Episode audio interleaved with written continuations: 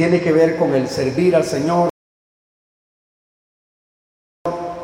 tiene que ver con nuestra, nuestro servicio al Señor, nuestra gratitud debe de ser siempre cuando nosotros le servimos al Señor. Y hacerlo siempre con acción de gracia, hacerlo siempre con alegría, hacerlo siempre con, con todo el amor que se merece.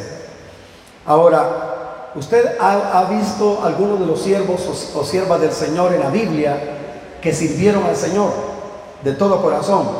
¿Recuerdan ustedes algunos? Mencionen por lo menos algunos de los siervos, de los que sirvieron al Señor en el Antiguo Testamento o en el Nuevo Testamento. ¿Alguien se recuerda de alguien?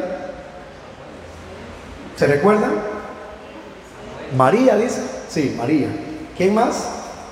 Samuel.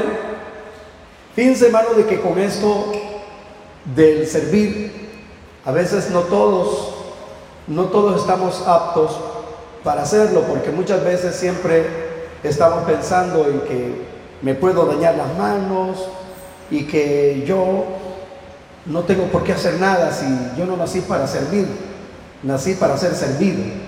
Pero la verdad que en el reino del Señor no será así. La Biblia dice que el que quiera ser grande entre vosotros tiene que ser qué? Vuestro, vuestro servidor. Entonces el servir. Y si yo les preguntara a cada uno de ustedes en sus casas, porque desde ahí comienza el servicio, desde ahí comienza.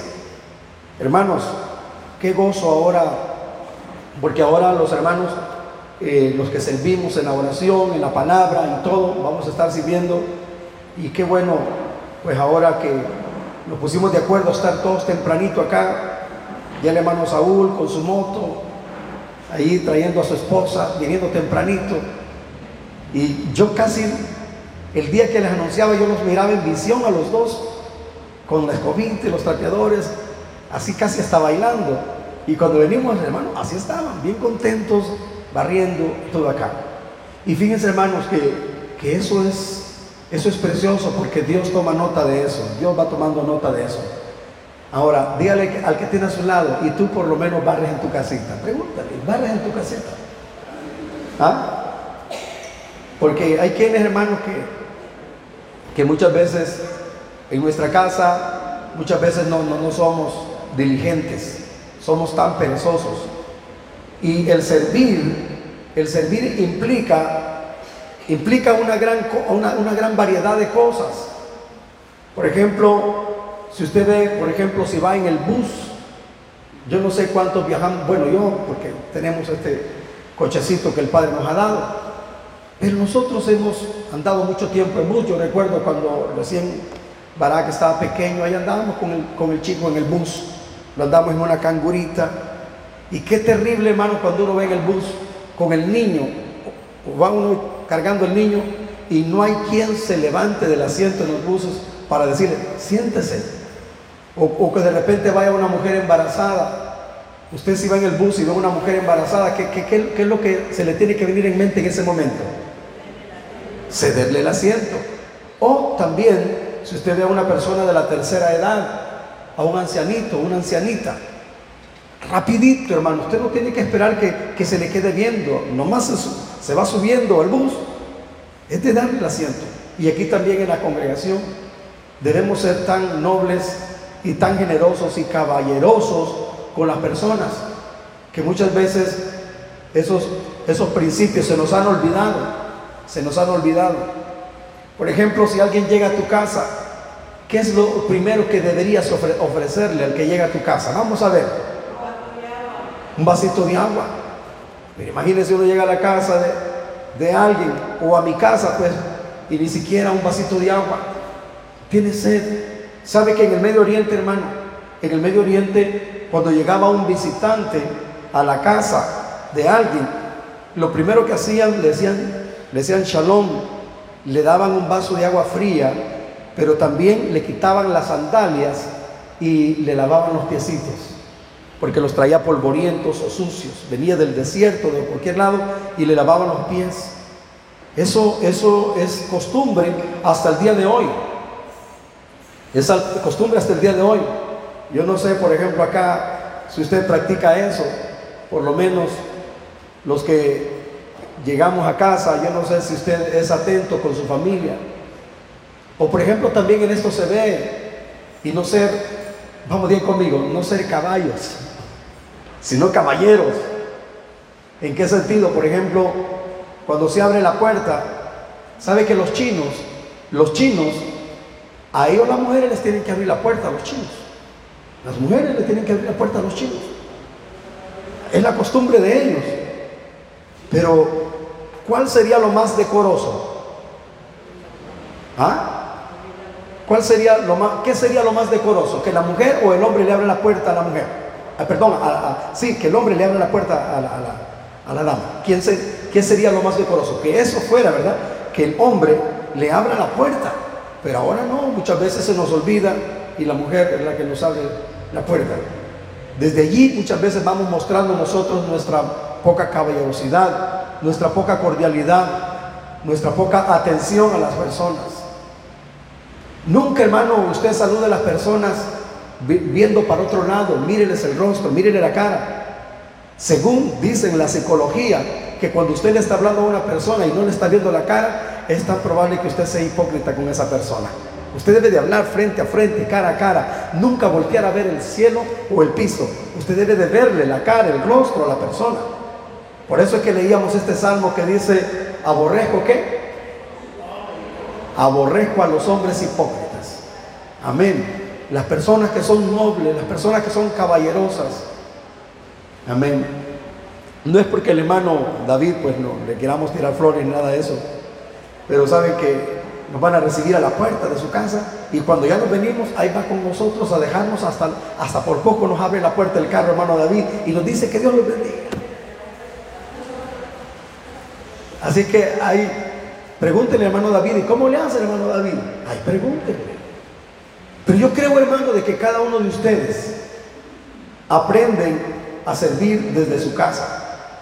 Los, los padres, oiga bien por favor, hemos sido culpables Hemos sido culpables con nuestros hijos.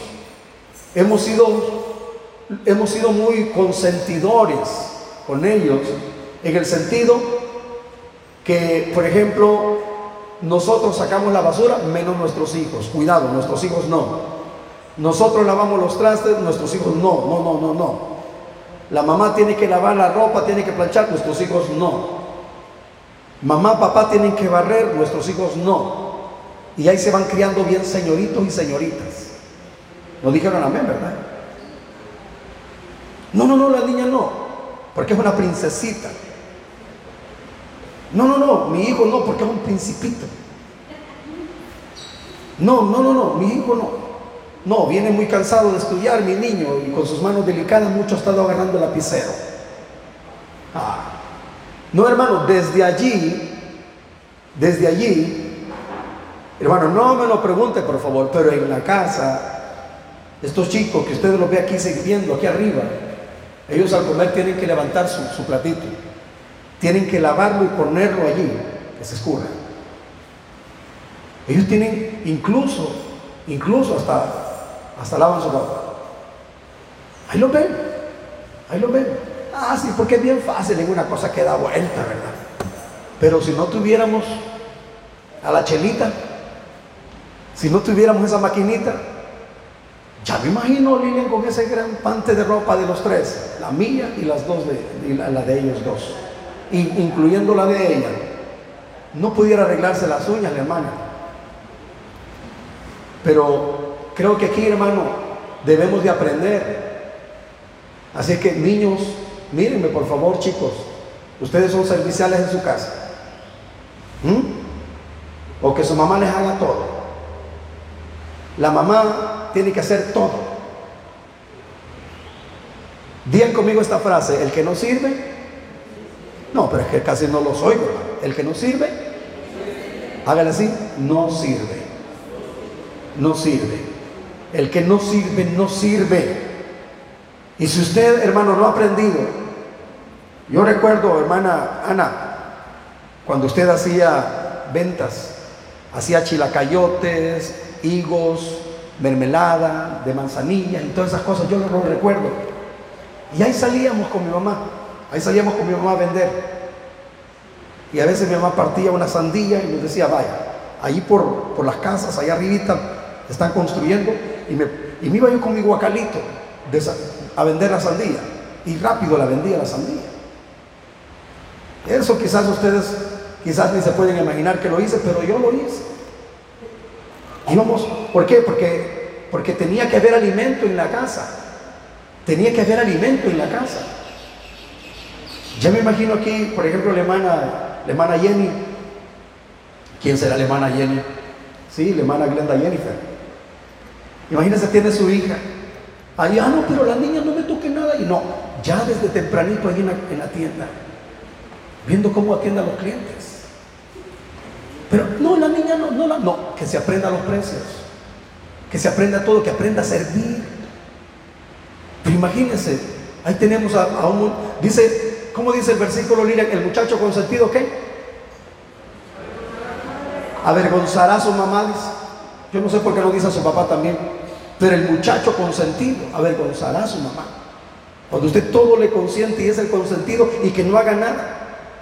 Yo le decía aquí a, a Giovanni el día que les toca servir, ay, venite tú con tu, tu esposa y también tu niña, dale una escobita, no sé si le puedes dar una chiquita también.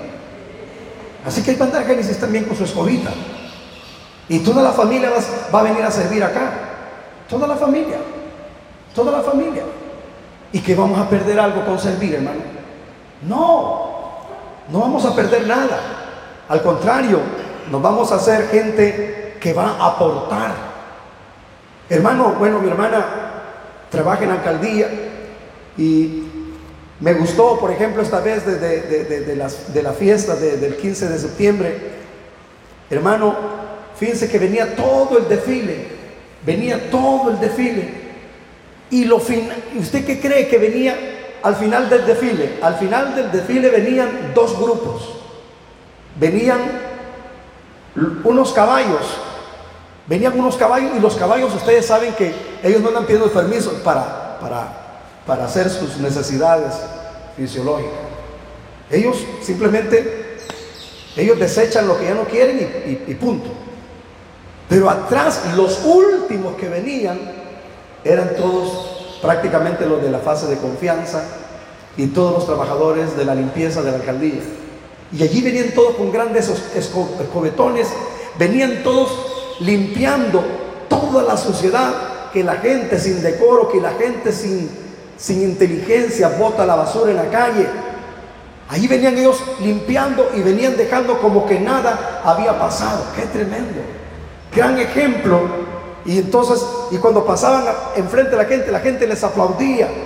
A todos los de, los de la fase de confianza, de, los penales, ahí andaban barriendo, aportando lo que quizás nunca ellos habían hecho en su casa. Pero los hicieron hacer eso prácticamente casi a la fuerza. Entonces, para que alguien no, no viva eso y que lo, lo lleven casi a la fuerza, aunque esos les están dando un privilegio que salgan a la calle, Deberían haber aprendido desde la casa para que eso no lo sientan. Yo decía un día de esto, por ejemplo acá, por ejemplo aquí el nietecito de la hermana Toñita. Ya me imagino, le dejes todo a la hermana Toñita ya que vives ahí en casa y tú no hagas nada en casa, sería una gran pena y sería vergüenza también el saberlo, que la hermana Toñita, aún con todas sus pruebas que le han llegado, tenga que estar haciendo las cosas de la casa. Sin embargo, hay quienes que se acostumbraron tanto a servir que ya no quieren que les ayuden, porque para ellos ya fue ley. Aunque no les ayuden, ellos lo hacen. Ahora, pregúntale que tiene a su lado, si puede, si es que tiene alguien a su lado, dígale, ¿cómo estamos con, tu, con el servir? Dígale, ¿cómo estamos con el servir? ¿Cómo estamos con el servir? No, se va a ensuciar las manos. No, se va a dañar. No, se, se va a llenar de polvo la camisa. Alzan su mano los que creen que es necesario aprender a servir. Amén. Es necesario. Ahora, quiero que por favor vean algunos versículos. En el capítulo, ayer Barak leí este capítulo, pero quiero que lo lean. Digan conmigo diligentes. Digan diligentes en el servicio y también la oración. Diligentes. ¿Qué diligentes? Así, así, entendidos, diligentes, prestos, aplicados en lo que tienen que hacer. Fíjense, hermano, que todo esto incluye el paquete de la salvación. Todo esto incluye en la salvación. Porque aún Cristo, siendo el Dios creador del cielo y de la tierra, ¿a qué vino a la tierra, mi hermano? A servir. El Dios de los cielos vino a servir y no a ser servido. Entonces, Romanos 12, por favor, versículo 11, dice así, en lo que requiere diligencia, no perezosos. Vamos bien conmigo, en lo que requiere diligencia, no perezosos. Y para ello quiero que vayan rápidamente, hermano, a algo que quiero que por favor lo vean en el libro de Proverbios, en el capítulo 6, versículo 6.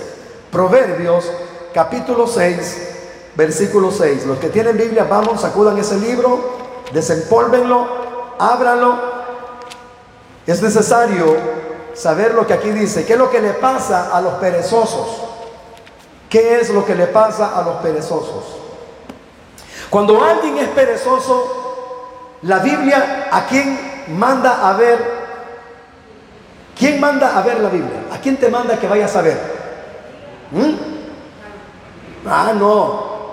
Yo ahí, veo, Barak, que cuando veo una hormiga, Barak, quizás hasta lo picó la hormiga, pero este Barak es tan cariñoso con las hormigas que solo le hace con la manita así y la parte y que siga su camino la hormiga. Pero cuando, ¿cuántos de ustedes cuando ven una hormiga, qué es lo que hacen algunas veces? Y la mata o le hace con el dedo así y la mata y mata a las hormigas y matamos las hormigas. ¿Cuántos de ustedes han sido asesinos de hormigas? ¿Ah? ¿Qué hormiga? ¡Pah! La mata. Pero yo veo que este que aunque le pique solo así le hace, no, no, no, no, no, no, no. Una vez iba caminando la hormiga por aquí y ya Lilia le iba a hacer así para, no, no, no, así le hizo para, y cayó la hormiga, hasta le abrió un camino porque se fuera la hormiga caminando. Pero hermano David este tiene un montón de hormiguitas por ahí que andan por el, por el, por el jardín, hermano David. Un montón de hormigas que andan por ahí, pero yo nunca veo al hermano David matando esas hormigas. Ahí las deja, tranquilo. Hasta hasta se va con una hamaca y ve los caminitos de hormigas que andan por ahí. Entonces dice la palabra aquí en el verso 6, 6, 6 de Proverbios. Ve a la hormiga o qué? Oh perezoso, mira sus caminos y sé sabio la cual no teniendo capitán, ni gobernador, ni señor, prepara en el verano su comida y recoge en el tiempo de la siega su mantenimiento. Ahora viene una exhortación, ¿cómo dice? Perezoso. Dígalo, perezoso. ¿Hasta cuándo has de dormir? ¿Cuándo te levantarás de tu sueño? Un poco de sueño un poco de dormitar y cruzar por un poco las manos para reposo. Si eso hace, ¿qué es lo que vendrá según el verso 11? Así vendrá tu necesidad como caminante y tu pobreza como hombre armado. Dos cosas vendrán para los perezosos. Vendrá primeramente necesidad y vendrá como un caminante. Entre más ociosos somos, entre más perezosos somos, mayor será la necesidad. Mayor será la necesidad. Saben, hermanos, que esta semana, bueno, la gloria y la honra sea para el Señor, pero fue una semana tan preciosa que comenzamos desde el domingo y hasta este domingo continuamos todavía ministrando el domingo, el lunes, les voy a más o menos decir dónde estuvimos ministrando. Estuvimos el domingo acá, el lunes donde la hermana Santos, el martes donde la hermana Deise, en Santa Tecla, el miércoles donde la familia Solís, el jueves donde la hermana Toñita, ministrando la palabra, el viernes donde la hermana Yesenia, familia Ramírez, el sábado donde la familia Humansor, allá en San Marcos. Estuvimos ministrando, solamente que nos compartimos con Barak la palabra. Y a más de eso, también ministrando, aún después de venir de las reuniones, ministrando aún el en vivo después de la noche tipo diez y media. Cualquiera podría decir, hermano, ya mucho, ya mucho, ya mucho, se va a dañar las cuerdas vocales, se va a dañar los pulmones. No, hermano, no, hermanos. Mientras viva yo, como dice la palabra, mientras vivamos, las piedras no hablarán. Si ustedes callan, dice la palabra, las piedras clamarán. Pero mientras viva yo, hay un cántico que canta, ¿verdad? Que dice, mientras viva yo las piedras, no hablarán, o no cantarán, o no hablarán, no sé cómo que dice el cántico. Pero mientras usted viva, ¿saben que el apóstol Pablo se lamentaba y decía así, ay de mí? Vamos, dígalo conmigo, ay de mí, si no anunciar el Evangelio. Ay de mí si no sirvo al Señor. Ay de mí y hay un ejemplo precioso de una ancianita. Esta ancianita, ¿sabe cómo se llamaba hermana Ana? Se llamaba Ana. Así se llamaba esta ancianita. Y dice la palabra que esta mujer era profetisa. Y en el capítulo 2, versículo 36, vamos a ver que aún la edad no es un impedimento para servir. Porque esta mujer Toda su vida prácticamente fue servir, servir, servir, servir, servir. Decía Lilian, de seguro si, servía en el templo, de seguro quizás lavaba la ropa de los sacerdotes, quizás limpiaba ahí el, salón del templo, quizás iba a lavar los utensilios del templo. No sé qué es lo que hacía la hermana Ana ahí en el templo, pero dice la palabra que esa mujer servía en el templo. En el capítulo 2, verso 36 dice que estaba también allí Ana, profetisa, hija de Fanuel, de la tribu de Aser, de edad, diga conmigo, de edad muy avanzada, pues había vivido con su marido cuántos años? Siete años desde su virginidad. Entonces deducimos que esta mujer se casó, digamos, entre 16, 17, 18 años. Un ejemplo, pues, se ha de haber casado entonces, a los 18 años, súmele, súmele 7. ¿Cuántos serían 18 más 7? ¿Cuántos? 25. Va, va, póngale 25 años. Había vivido con su marido 7 años desde su virginidad. Y luego, oiga lo que dice acá. Y era viuda hacía 84 años. Entonces póngale 84 más 25. Vamos matemáticos, ayúdenme por favor. ¿Cuántos? 109 años. ¿Eso? 109 años. Ok. Podría decirle, hermana Ana, acá, aquí mi madre podría decir, a mí no me anden incluyendo aquí porque yo, yo pues eh, ya casi no puedo. Pero Dios, en su misericordia, hermana Ana, le puede dar fortaleza a sus piernitas. Amén. Yo recuerdo un día acá que estábamos cantando. Usted ahí tenía su bastón, pero ¿qué hizo con el bastón? Lo aventó y se puso a danzar. Y ahí andaba como los chicos, con Mel con Diego, con los niños. Ahí andaba danzando la hermana Ana. ¿Y qué pasó con el dolor? Se le fue el dolor. ¿Qué pasó con, con, aquella, con aquel dolor en sus piernitas? Nada de eso. Sin embargo, la Biblia dice, mi hermana, que Dios da esfuerzo alcanzado y multiplica las fuerzas al que no tiene ninguna. ¿Alguien dice amén a eso? Así que diga el débil, diga el débil. Así es que Dios multiplica las fuerzas al que no tiene ningunas. Ahora, diga también este versículo que está en el Salmo 92, donde dice, el Señor ungirá mi cabeza con qué? Con aceite fresco y aumentará mis fuerzas como qué? Como búfalo. Como búfalo. ¿Saben que Caleb era un hombre que servía de la mano con Josué? Era un compañero de milicia, de guerra, de combate. Josué y Caleb. Josué, hijo de Nun, y Caleb, hijo de Jefones, si no me equivoco. Estos dos hombres eran insignes. Estos dos hombres eran guerreros. Estos dos hombres eran conquistadores, diga, conquistadores. Estos hombres no tenían miedo a los gigantes. Estos hombres eran hombres que si se les delegaba algo, no se les cuestionaba, no, no cuestionaban. Hermano Saúl, yo no sé si usted alguna vez ha ido a algún cuartel. Yo no sé, pero yo fui a uno que está allí por Opico. Y ahí encontramos un rótulo que decía, aquí las, aquí las órdenes no se cuestionan, se obedecen. ¿Me están oyendo, hermano? Aquí las órdenes no se cuestionan, sino que se obedecen. Entonces dígale que tiene, que tiene a su lado, no cuestiones al Señor, obedécele. No cuestione, no cuestione las órdenes.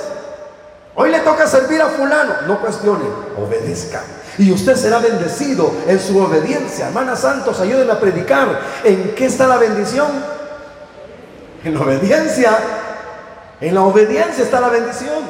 Obedecemos en el servir. Y esta mujer, ¿de ciento cuántos años, hermano? De 109 años, dice la palabra, dice la palabra, no se apartaba del templo sirviendo de día, dice sirviendo de noche y de día con ayunos y oraciones. O sea que también usted puede servir ayunando, usted puede servir también en ayunos, también es parte del servicio pero dice que esta mujer no se apartaba del templo. Esa mujer allí se servía de día y de noche. Estaba en el día y estaba en la noche sirviendo al Señor. No se apartaba. Y aunque tenía más de 100 años, la edad para ella no fue un estorbo. Yo no sé quién sería el mayor acá en la congregación. No sé si mi hermana Ana o la hermana Santos, no sé quién, quién, quién tenga más años. Pero saben que Caleb dice la palabra que tenía 80 años. Yo no sé si ya pasó los 80, madre. Ya pasó los 80 todavía, ¿no? 79. Le falta uno para que tenga la edad de Caleb. No sé si mi hermana Santo ya pasó los 80. La Biblia dice que en la edad los 70 son los fuertes y los más... Ah, no, no, los robustos, ¿verdad? Los robustos o los fuertes. ¿Quiénes son los de 70? ¿Los robustos o los fuertes? ¿Ah? En los, más robustos, 80. 80. Ahora, si alguien ya cumplió 80 años y ya va caminando adelantito de los 80, ya está viviendo en un tiempo prolongado. Porque Caleb no perdió su fuerza para servir. ¿Saben que Caleb dijo así? No sé si me lo puedes buscar, Marvin. Cuando él dijo, tal era mi fuerza cuando tenía 40 años. ¿Alguien tiene 40 años acá, por favor? Levante la mano. ¿Alguien tiene 40 años acá? ¿Algún cuarentón de aquí? ¿Alguien de 40? ¿Alguien de las cuatro décadas? Ah. Bueno, hermano, yo ya pasé de los... Yo entré a los 50, o sea que ya, ya no tengo cuenta en mis años. Imagínense, recientemente cumplí 54 años y voy para los 55. Ya estoy pateando los 55 años. Y les digo, hermano, que yo quisiera vivir más y más y más y más. Me siento, me siento que, el tiempo mucho me ha avanzado. Siento que, que quiero, quiero más tiempo de parte de Dios.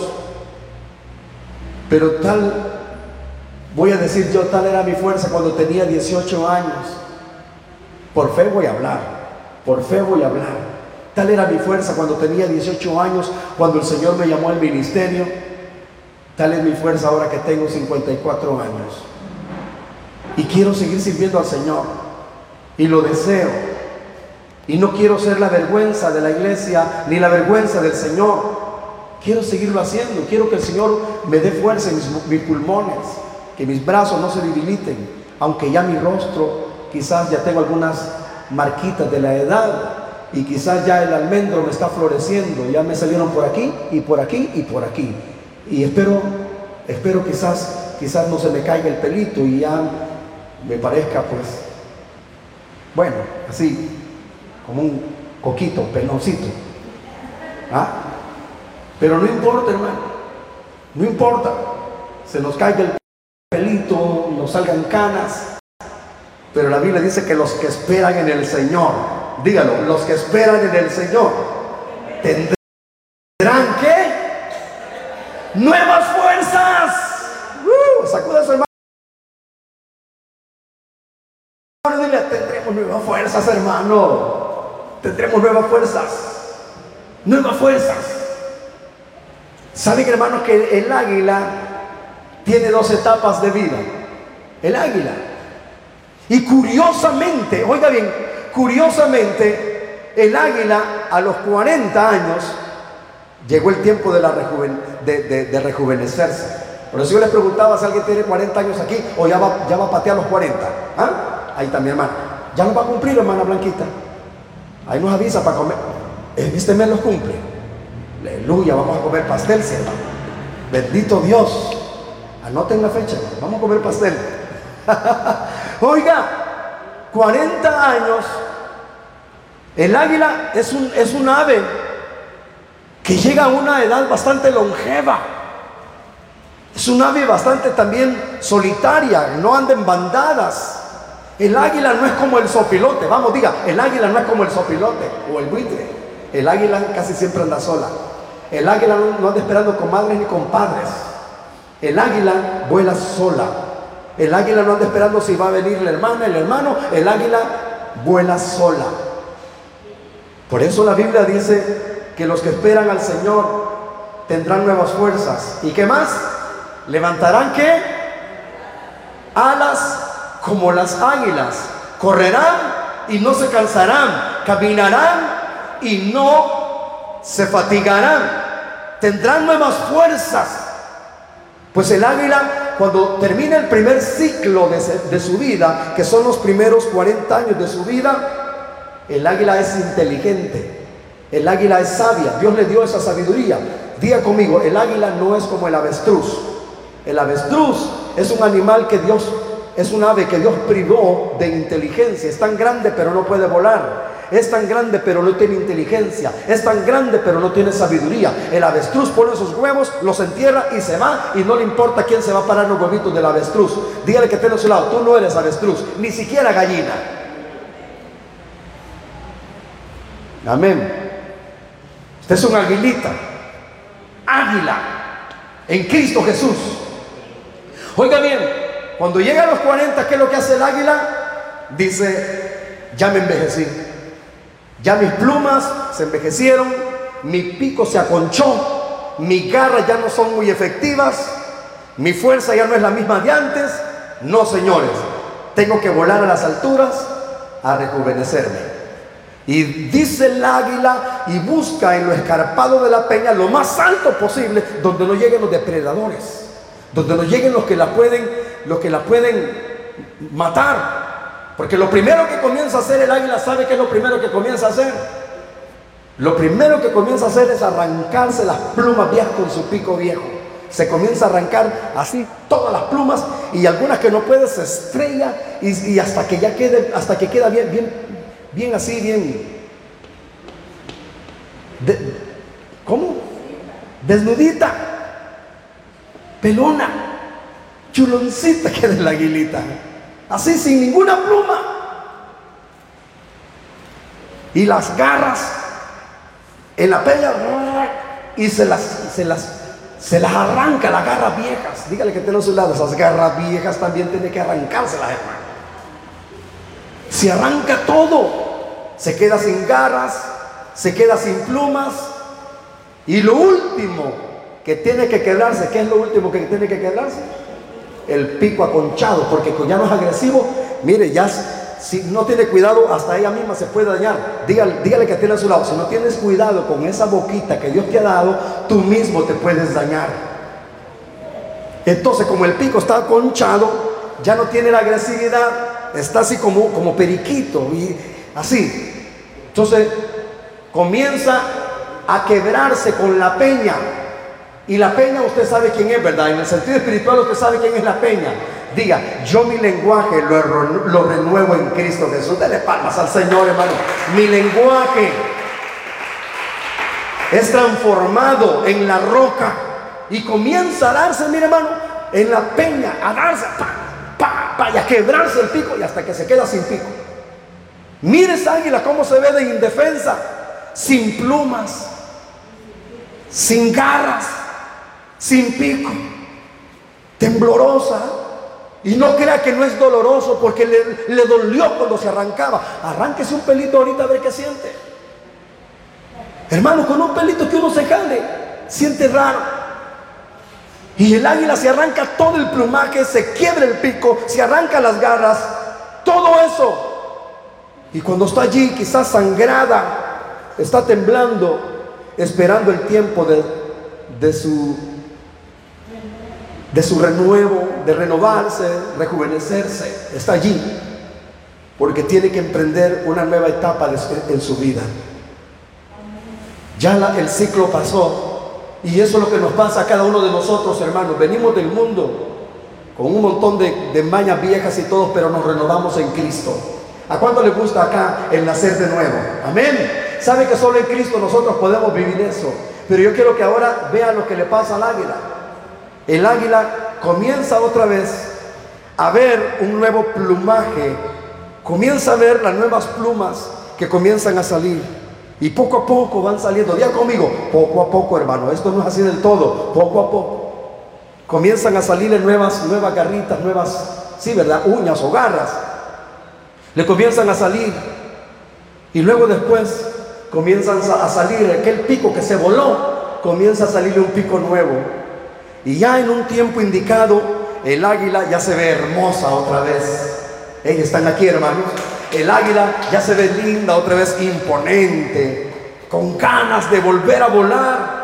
Pero tiene que esperar el momento, tiene que esperar el momento para alzar su nuevo vuelo. Y cuando ya prueba, extiende sus alas. ¡Ay, qué alas tan hermosas! Extienda sus alas usted también, no va a golpear a nadie. Extienda sus alas. ¡Qué alas tan hermosas las que el Padre me ha dado! ¡Qué lindo! Ahora ya es momento de comenzar el nuevo vuelo. Y desde la peña comienza a visualizar. ¿Y sabe qué? ¿sabe qué? En ese momento, el águila dice, es el momento de comenzar. Es el momento que si me quedo aquí con las plumas nuevas, con el pico nuevo, con las garras nuevas, me voy a morir de hambre. No tengo que salir. Esos días que estuvo ahí, ¿qué cree que estuvo haciendo el águila? En ayuno, aguantando hambre. Esa águila con esas nuevas fuerzas tiene que salir a su nueva aventura a comer no carne podrida, sino a comer carne fresca que va a cazar ella misma, que va ella a agarrar por su propia, por su propia fuerza. Y dice el águila, y espera que venga el viento más fuerte para probar esas alas. Y sale el águila en el nuevo vuelo, un águila rejuvenecida, un águila con nuevas fuerzas, un águila que va con todo y viene contra el viento. Y hermano, y sabe que el águila tiene una peculiaridad en sus ojos, que para ella el sol es como un escudo para ella. Ya cuando tiene nuevas fuerzas, ya cuando puede volar, y de repente se encuentra con águilas, con águilas contrarias, águilas que son enemigas de, o perdón, aves que son enemigas de ella, como el cóndor, como el buitre, no sé qué otro animal. ¿Sabe qué? En ese momento Viene el gavilán o el cóndor queriendo seguir al águila. El águila con su nueva fuerza comienza a volar fuertemente en dirección del sol. Y como no todos los animales tienen eso, el águila tiene una capita que se le pone en sus ojos y cuando ella va volando en dirección del sol, todas las demás aves que la persiguen quedan alucinadas y ella se cubre con esa capita que Dios le ha dado y vuela en dirección del, sol y termina victoriosa. Día conmigo, el sol es nuestro escudo.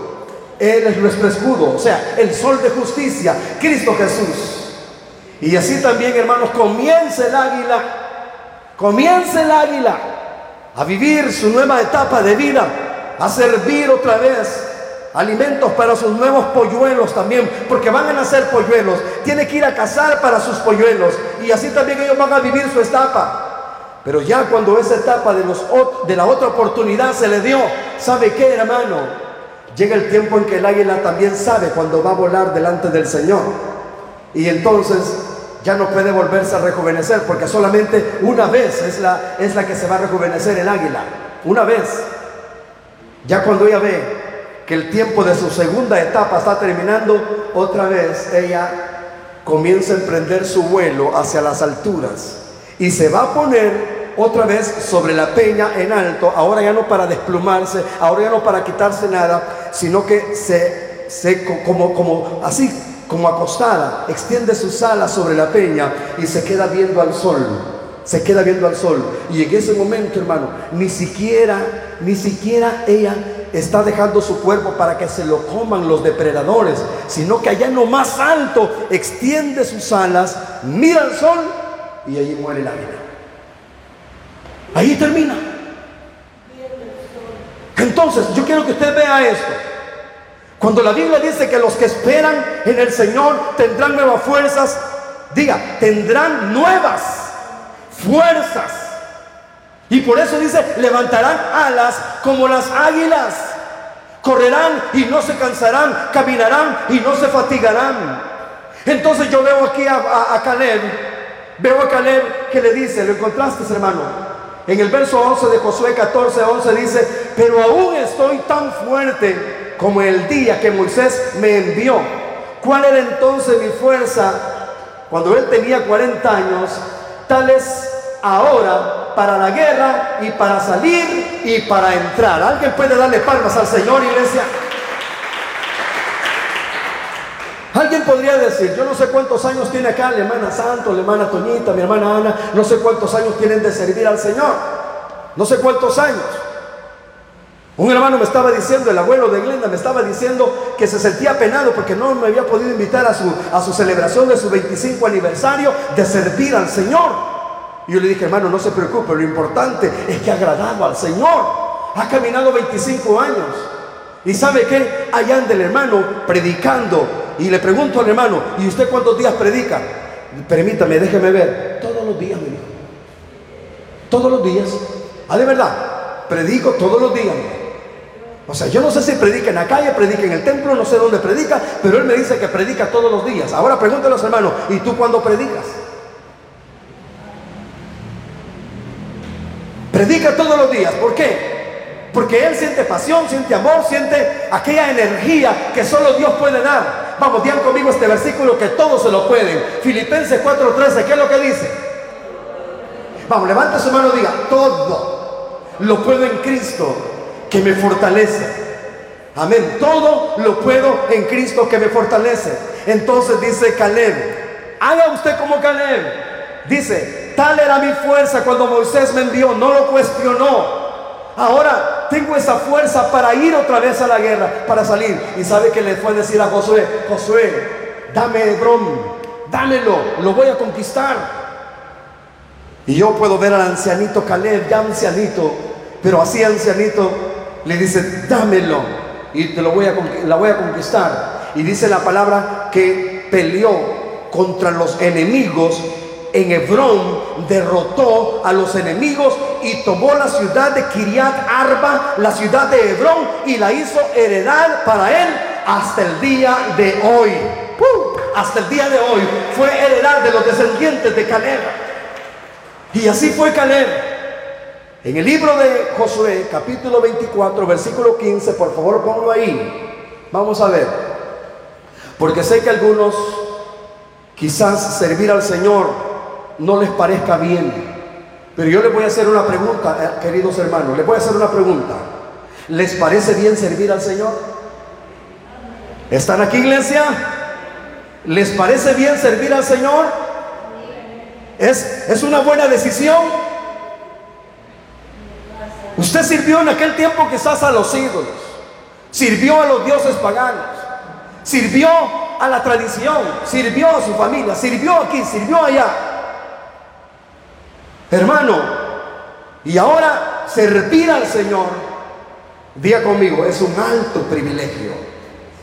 Y lo voy a hacer confesar esto, por favor, porque quizás a algunos les da vergüenza, pero lo vamos a decir todo. Diga conmigo, porque no me avergüenzo del Evangelio. Ah, no, hermano, pero dígalo, dígalo. Porque no me avergüenzo del Evangelio, porque es poder y potencia. Amén. Poder de Dios para salvación, primeramente a quién? Al judío y después al griego. No me avergüenzo, no me avergüenzo. Yo me imagino los chicos de la U, uy, que mis cheros, que mis compañeros no se den cuenta que, que voy a la iglesia, que soy cristiano, que no se cae mejor ahí tranquilo, al suave, allí en el anonimato, hermano, aquí, agárrela al suave. Aquí tranquilo, campeón, vos ahí seguí tu religiosidad, yo aquí, aquí tranquilo, allá nos vemos el culto el domingo y allí salto, allí danzo, pero ya después del domingo para allá, ya vive con otra doble vida. Santo. Hágale conmigo así, no doble vida, una sola. O vives para Dios o vives para el diablo. O eres tiniebla o eres luz. O eres de Dios o eres del diablo. O sirves a Dios o sirves al diablo. O te vas para el cielo o te vas para el infierno. O eres oveja o eres cabrito. Dígame, ¿qué es usted? ¡Qué callados! No, hermano, yo llego ahí porque así, el dominguito, pues yo me las arreglo con el Señor, ¿verdad, hermano? Y luego, pues ya es el lunes, este, aquí todo tranquilo.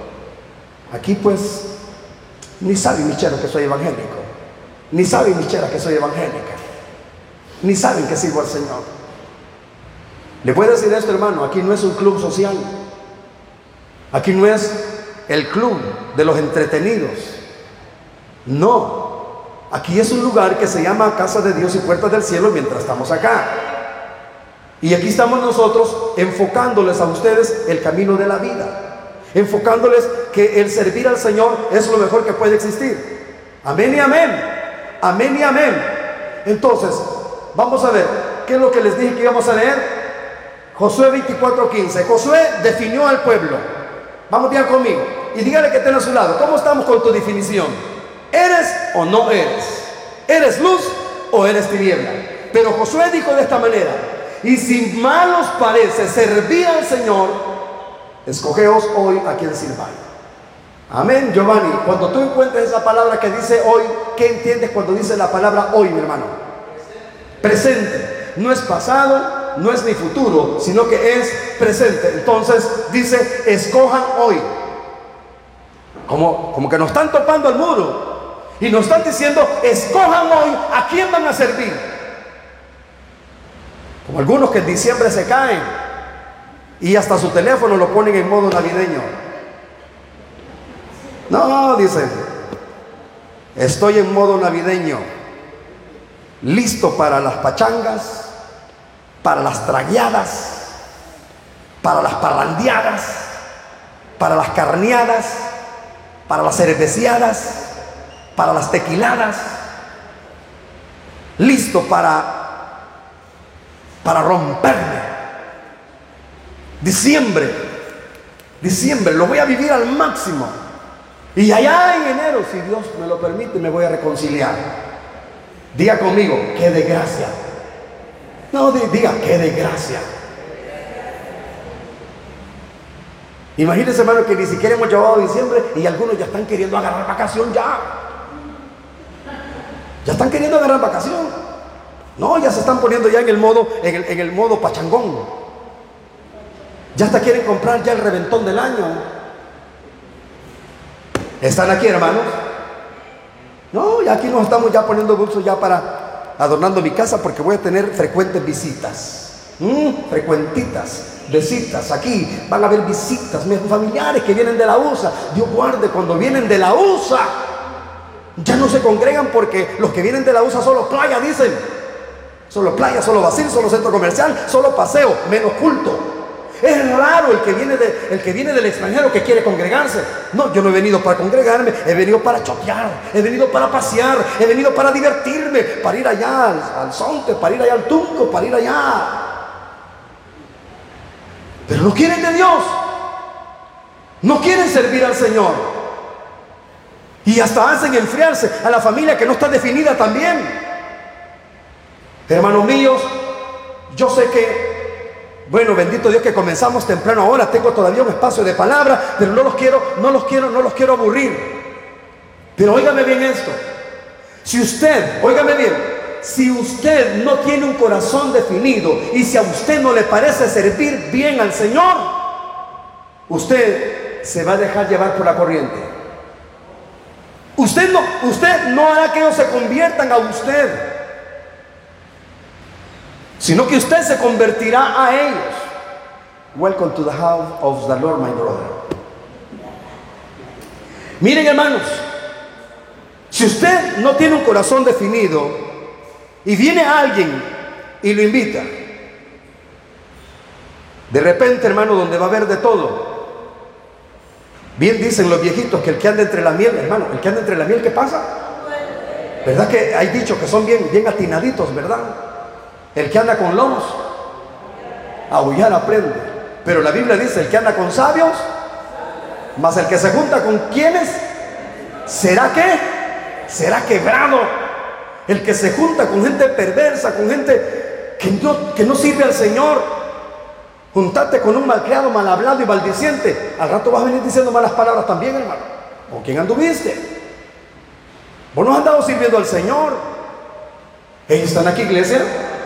Fíjese bien, cuando la palabra nos habla, si mal os parece, óigame, dice, y si mal os parece servir al Señor, porque eso se vive hasta el día de hoy. Hay gente que le parece mal servir al Señor. Hay quien que te encuentra y te dice, hey, mira qué onda, y, y ya, ya no te veo vacilar mucho. ¿Qué pasó? Que te hace y que te has hecho evangélico. Ya ni dicen evangélico, sino dicen evangélico. ¿Y que te ha hecho cristiano vos? Hombre, la regaste. Ya te hiciste aburrido. No, hombre, qué desgracia. Ya no sos mi compadre. Usted ya no es hinchera. Ya no podemos vacilar. No, hombre, ya, acuérdese, hermana, que aquella vez cuando usted no era cristiana, pues aquí en su casita eran grandes desveladas las que nos dábamos. Y ahora hasta ni ganas me dan de llegar a tu casa, porque qué aburrido, solo alabanza pones. Imagínate ya en la tienda, mira niña, niña Glendita, tiene cervecitas.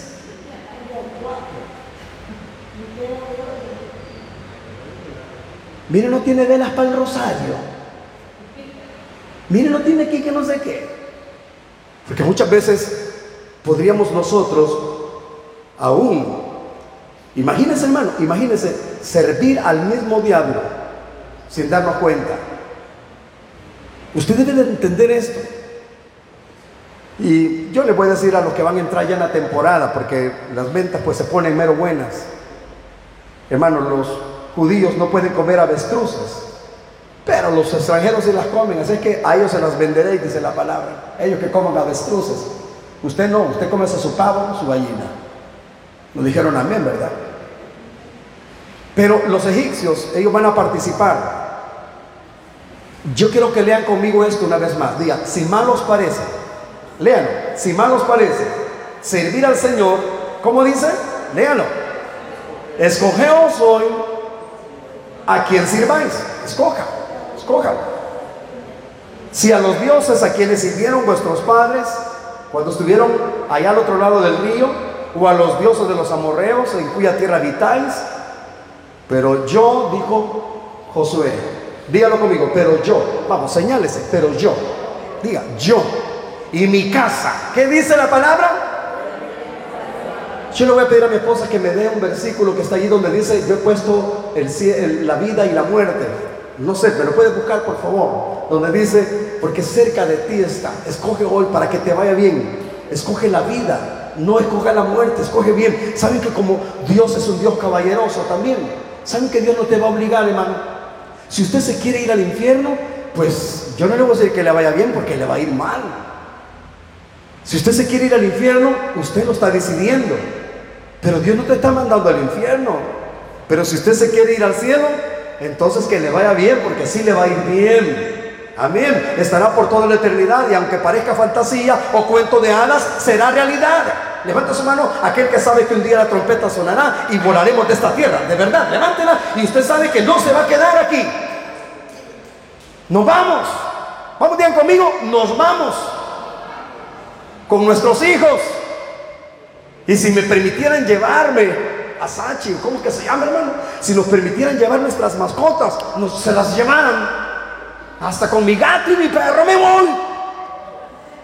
Y fíjense que nunca me he puesto a pensar en eso. Nunca me he puesto a pensar en eso. Que si, fíjense que, ¿se acuerdan, hermana Santos, de Lotín? O sea, lo timboncito, era porque era timboncito, Lotín, lo timbón. Lotín, así se llamaba el perrito. Pero ese perrito, hermano, identificaba a los cristianos. El que no era hijo de Dios, pero el que era hijo de Dios, mm, solo lo olfateaba y le daba la vueltecita. Pero cuando pasaba un impío, y, le, y le ladraban y todo. Es que no soy evangélico, les convertiste sin vergüenza. Pero los hijos de Dios, no les hacía nada. ¿Sabe que ese perrito se crió en medio de las oraciones, verdad, hermanas santas? Ahí nos deshilaba los calcetines muchas veces con esos dientes filuditos, me agarraba el calcetín y así nos deshilaba. Y ahí andaba y se ponía en medio de nosotros en la oración, el perrito. Entonces, fíjense, hermano, de que a mí me, me pareciera bien sin embargo, pues aquí no está en escritura. Me pareciera bien que el día que nos vayamos, si usted tiene una mascota, que el Señor le permitiera incluso que hasta sus mascotitas se vayan con usted. ¿Cómo se llaman los dos que tiene usted, hermano? ¿Cómo se llaman? Hachi el otro. Yagi. Jagger. Esos dos perritos, y miren qué crueldad. Alguien le dejó ir una olla de agua hirviendo a un perrito del hermano y le pelaron todo el lomito, todo el lomo, se lo, se lo, así pelado, hermano. Ahí andaba el animalito porque cuando nos ve se alegra, cuando llegamos a la casa se alegra. Sabe que llegan los hermanos, ¿verdad? No nos llegan y como que nos, como que nos quisieran hablar, bienvenido hermano Baruch, bienvenido Baruch, wow. hey hermanos, Dígale, qué rico es servir al Señor. Diga, qué rico es servir al Señor. De verdad, hermano, que como los perros es lo único que pueden decir, wow, wow, sierva del Señor, wow. Pero nos vamos. Los que escogimos, a los que nos pareció bien servir al Señor, a los que no fue una incomodidad, uy, qué temprano, uy, y no, hacen cultos en la tarde porque yo me levanto muy tarde. No, hermano, tempranito estamos aquí. Pero el que ama al Señor, el que sirve al Señor, no le va a importar el horario, le va a importar su servicio, su devoción al Señor. Vamos, dele palmas a aquel que, se alegra, aquel que, que se goce en el Señor. Dele palmas al Señor y diga, gracias Padre, gracias Señor porque me permites servirte. Dice que aún la sabiduría, dice que aún los que temprano me buscan, ¿ah? Dice, me hallan los que temprano me buscan. Y David decía, temprano yo te buscaré. De madrugada me presentaré delante del Señor. Como dice el Salmo 100, mi hermano Saúl? Cantad al Señor toda la tierra. Pero más adelante dice, servid al Señor con qué? Con alegría. Vamos, ve al que tiene a su lado, por favor, y denle una sonrisa. Dile, no sirvas al Señor con tristeza. ¿Para dónde va, hermano? Para culto. No, hermano, qué desgracia. Mejor quédese en la casa. De verdad, quédese en la casa. ¿Para dónde va, hermano Giovanni? Ay, ¿para dónde va, hermano Giovanni? ahí viene hasta merengueando el hermano, haciéndolo así. Para el culto, lucha. Y ahí viene con todo, para el culto, para el culto, para el culto, para el culto. ¿Para dónde va, hermano Saúl? Para culto. ¿Para dónde va, hermana Ana? Hasta con el bastón, para culto. Aleluya. Hey, hermanos, que sea motivo de alegría. Cuando esté bañando ahí en la casa antes de venirse. Aleluya. Baten las manos. Ya vamos a estar cantando. Amén. Acaba a Dios con alegría toda la tierra. Y así usted, hermano, expresa. Dice la palabra que gritos de júbilo y de salvación hay en la tienda de los justos. No moriré, sino que viviré y contaré las obras del Señor mi Dios. No me avergüenzo, me regocijo. Regocijaos al Señor. Servid al Señor con qué? Con alegría. Entonces dijo Josué, y yo quiero que se ate con esta palabra. Dígalo, yo y mi casa. Diga, yo y mi casa serviremos al Señor. Ahora, no sé si me dieron el versículo, si alguien me lo puede traer, por favor, el versículo. ¿Ya lo pusiste? Ahí está, con esto termino, pónganse de pie. Me voy a desconectar de esto, hermano, y los que están ahí escuchando la palabra, qué bueno, creo que han, han estado siendo edificados. No me lo desconecten todavía, pero con esto terminamos. Quiero que lo lean, pónganse de pie. Yo y mi casa, ¿qué, Giovanni? Serviremos. Vaya, mira a su hermano que tiene a su lado diga, yo y mi casa. Si a ti te parece mal servir al Señor, yo he resuelto servir al Señor. Si tú no quieres servir al Señor, yo voy a servir al Señor. Si usted no quiere cantar, yo voy a cantar. Si usted no se quiere congregar, yo me voy a congregar. Si usted no quiere danzar, no quiere cantar, no quiere aplaudir, yo voy a cantar, aplaudir y danzar y voy a cantar delante del Señor. Yo voy a hacer todo lo que el Padre le pida, porque yo y mi casa serviremos al Señor. Amén. Los que han entendido esa palabra pueden darle palmas al Señor. Los que han entendido eso, termino con esto.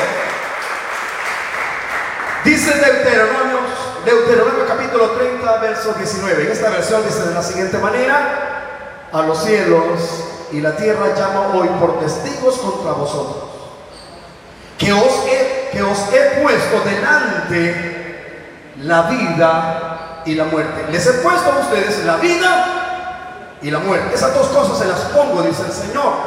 Se las he puesto. También les he puesto la bendición y la maldición. Ahora miren lo que dice. Escoge pues la vida para que vivas tú y tu descendencia. Escoge la vida. ¿Sabe que te dan una recomendación? Te dice la palabra, yo te pongo hoy la vida y la muerte. Vamos ahora, pregúntale a los hermanos, ¿qué quieres? ¿La vida o la muerte? Pregúntale, ayúdame por favor. Pregúntale a los hermanos, ¿qué quieres? ¿La vida o la muerte? Y espere la respuesta que le diga. Pregúntale a la hermana Coñeto tú también, pregúntale, pregúntale. ¿Usted qué quiere? ¿Quiere la vida o quiere la muerte? Vamos a ver, los que quieren la muerte digan amén. Nadie, ¿verdad? Los que quieren la vida pueden decir amén. Aleluya, yo quiero la vida. Ahora, vamos a ver. Luego dice también, también la bendición o la maldición. ¿Quién quiere la maldición? Nadie, ¿verdad? ¿Quién quiere la bendición? Levanta su mano y diga amén. Entonces esas dos cosas nos, las pone el Señor así, en bandeja de oro, así en bandeja, el Señor te la pone. Vaya hijos, ¿qué quieren? ¿Quieren la vida? Tómenla. Y si quieren la muerte, ya es decisión de ustedes. ¿Quieren la bendición? Tómenla. Pero si quieren la maldición, ya es decisión de ustedes. Pero escogeos hoy a quien sirváis. Pero yo y mi casa serviremos al Señor. Yo y mi casa serviremos al Señor. Hermano, denle palmas al Señor. Denle palmas, denle palmas.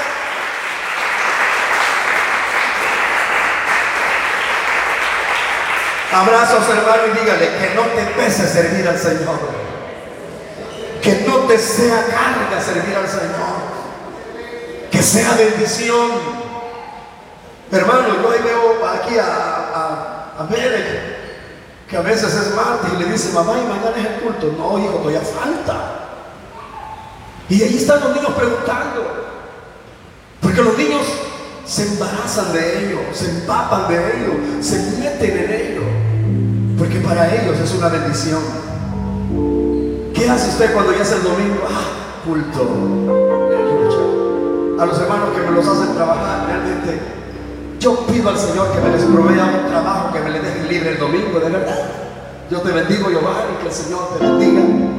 Y que más adelante el Padre pueda darte tu propia casa, donde tú decidas el horario. Amén. Mis hermanos que están ahí conectados, quiero decirles, escojan hoy a quién van a servir, si a Dios o al diablo, si a las tinieblas o a la luz. Que Dios les bendiga. Bendiciones. Shalom. Se les quiere mucho.